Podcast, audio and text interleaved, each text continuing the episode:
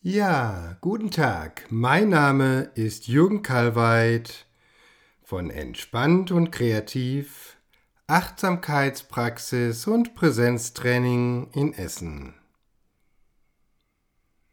Heute geht es um das Thema den Umgang mit Schmerz erleben in der Meditation. Der Umgang mit Unangenehmen, mit Schmerzen in der Meditation ist hier etwas ganz Besonderes. Hier vollzieht sich geradezu ein Paradigmenwechsel, mit dem Unangenehmen, mit Schmerzen umzugehen.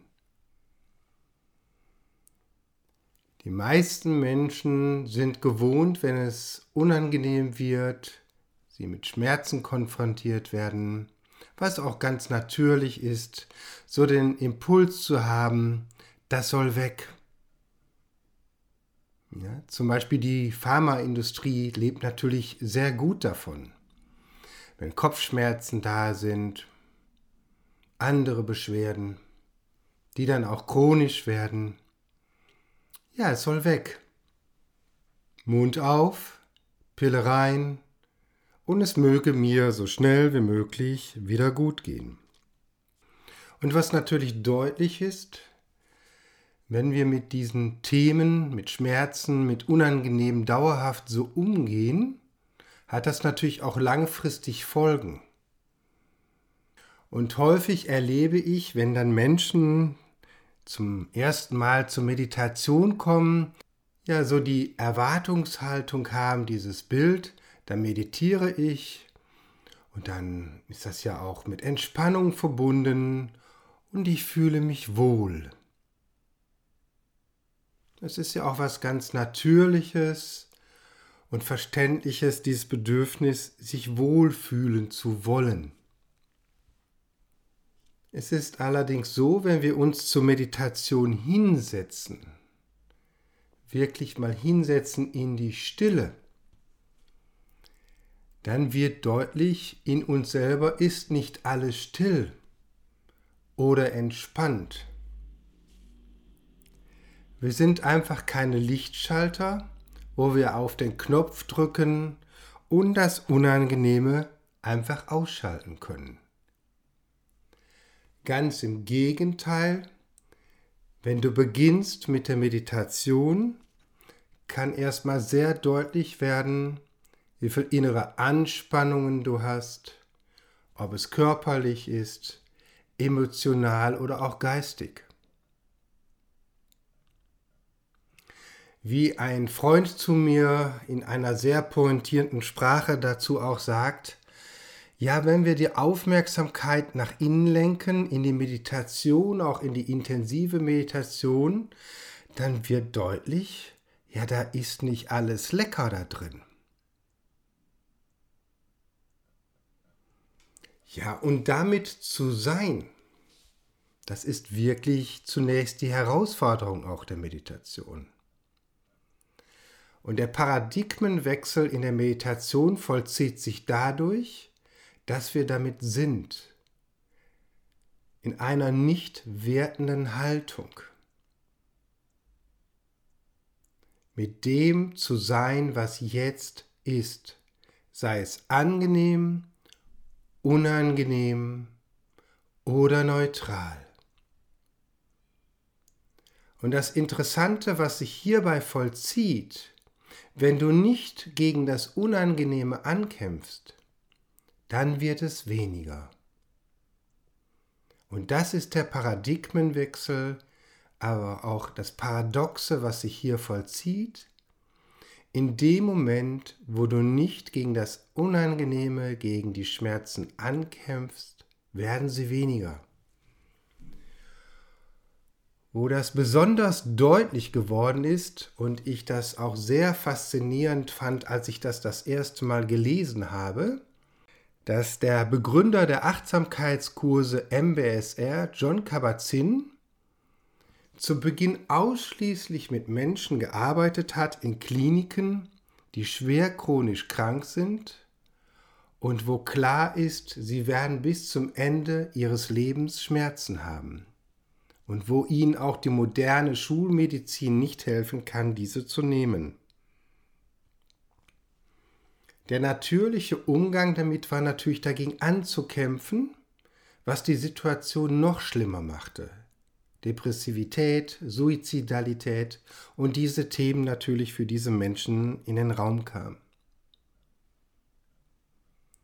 Und die, die Achtsamkeitskurse, Abkürzung MBSR, Mindfulness Based Stress Reduction, das drückt schon das Wort aus, achtsamkeitsbasierte Stressreduktion, war es bei diesen Teilnehmern so, dass klar war, sie werden gar nicht schmerzfrei, aber dadurch, dass sie in die Achtsamkeitspraxis hineingegangen sind und haben eingeübt, nicht gegen das Unangenehme anzukämpfen, einfach mit dem zu sein, was jetzt ist, wurden die Schmerzen weniger und auch diese Menschen hatten dann wieder ein lebenswertes Leben. Und zusätzlich zu dieser Qualität gegen die Schmerzen nicht anzukämpfen, gibt es in der Meditation auch einen Umgang, ich würde sagen, man kann es nennen wie so eine Doppelstrategie. Nicht gegen das Unangenehme ankämpfen und gleichzeitig auch die Aufmerksamkeit auf die Ressourcen lenken.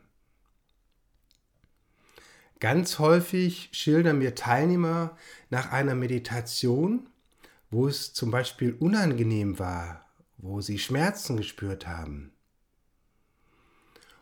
Zum Beispiel in den Schultern. Und wenn ich sie dann darauf aufmerksam mache, welche Körperteile alle entspannt waren und keine Schmerzen verursacht haben in dieser Meditation, dann ist auch hier der Raum loszulassen mit der dauerhaften Fixierung von vielen Menschen auf das Negative. Das erlebe ich auch, wie gesagt, sehr häufig, wenn Teilnehmer berichten von ihrer Meditationspraxis. Ich höre oft einen Vortrag, wenn die Meditation nicht so angenehm war. Und wenn sie positiv war und ich frage ja, was war denn positiv in der Meditation? Ja, es war gut. Und wenn ich dann nochmal nachfrage, ja, was war denn gut? Ja, es war okay. Ja, und du kannst auch, wenn du das jetzt hörst, mal schauen, wie gehst du mit Bewertungen um? Hast du eher das Negative im Sinn oder lenkst du auch immer mal die Aufmerksamkeit zu den Ressourcen, zu diesem Positiven, zu dem Entspannten, was du auch erlebst. Und was auch zentral ist bei diesem Paradigmenwechsel, den ich schon benannt habe, ist zu meditieren in einer nicht wertenden Haltung und auszusteigen aus der Dualität, zu versuchen ständig aus dem Negativen ins Positive zu kommen, um das Negative zu vermeiden. Einfach da zu sein und wahrzunehmen, wie das Leben ist. Gestern hatte ich angenehme Gedanken und Empfindungen, heute vielleicht wieder unangenehme, und es kommt und geht wie die Wolken am Himmel. Ich betrachte das aus einer Beobachterperspektive heraus und dabei vertieft im Atem verankert. Und diese Qualität zu vertiefen, zu verankern, hierbei spielt der Körper in der Meditation, insbesondere auch die vertiefte Atmung, immer eine ganz große Rolle. Und gerade auch diese vertiefte Atemwahrnehmung kann helfen, auch das Unangenehme anzunehmen, auch da durchzuatmen. Und wenn sich dieses vollzogen hat, öffnet sich dann auch der Raum, wo innerer Frieden erlebbar wird, Stille, ein tiefes inneres Lächeln. Ich lade dich ein, einfach mal auszuprobieren mit dem, was du an unangenehm in der Meditation oder auch sonst erlebst, einmal ganz anders umzugehen. Und zwar so, wie ich es gerade beschrieben habe. Ich bedanke mich für deine Aufmerksamkeit und wünsche dir noch einen schönen Tag.